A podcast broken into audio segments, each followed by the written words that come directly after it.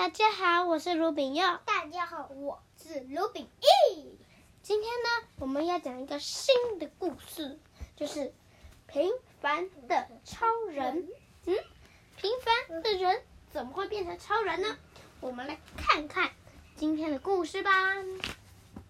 没有超能力的小朋友，平常受到屁屁超人的许多帮助，大家都十分感激。为了报答屁屁超人，同学们一起合作，偷偷为皮皮超人做了一件礼物。皮皮超人拆开精美的包装后，惊讶地说：“这不是厕所里的马桶吗？”“错，这可是我们的平凡人科学小组精心设计的飞天马桶。”同学们七嘴八舌地抢着说明：“长时间维持超人的姿势飞行，一定非常累。”有了飞天马桶，屁超人就可以自就可以舒舒服服的坐着飞。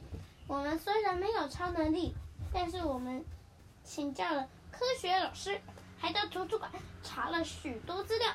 飞天马桶的动力来源仍然靠超人屁。不过啊，我们把水箱改成了高压屁储存桶。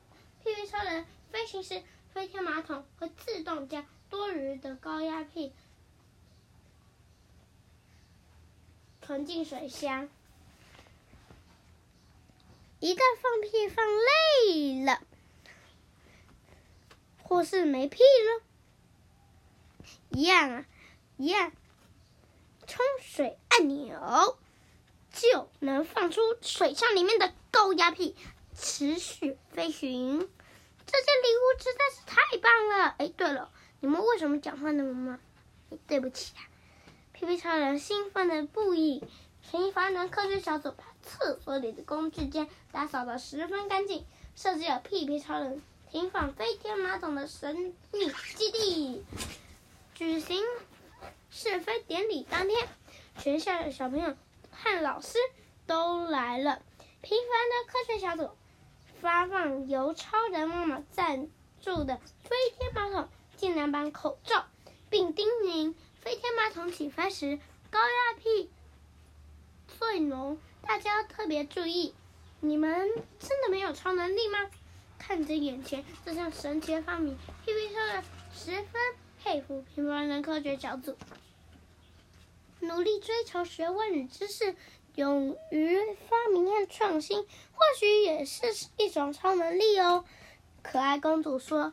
他受邀请担任飞天马桶水箱后座特别来宾，水箱上设有一椅垫和安全带。科学小组先请屁屁超人将超人屁灌入水箱里，再转换成高压屁。飞天马桶必须靠最大的动力启动，如果后座还有载人，起起飞强烈建议使用水箱里的高压屁。哈欠侠开始倒数。大家纷纷戴上口罩，轰隆！飞天马桶从生命基地缓缓起飞。屁屁超人用力用利用安全感控制方向，咻！屁屁超人加速后，带着可爱公主在云间上下穿梭。一时间，学校上方的天空白茫茫一片，分不清是云还是屁。有了飞天马桶，屁屁超人可以。飞得更高更远了。地面上高压屁的烟雾散去后，大家发现奇女老师口吐白沫，昏倒在地。你们知道他是怎么了吗？不知道吗？我们下一次呢，再公布答案喽。拜拜。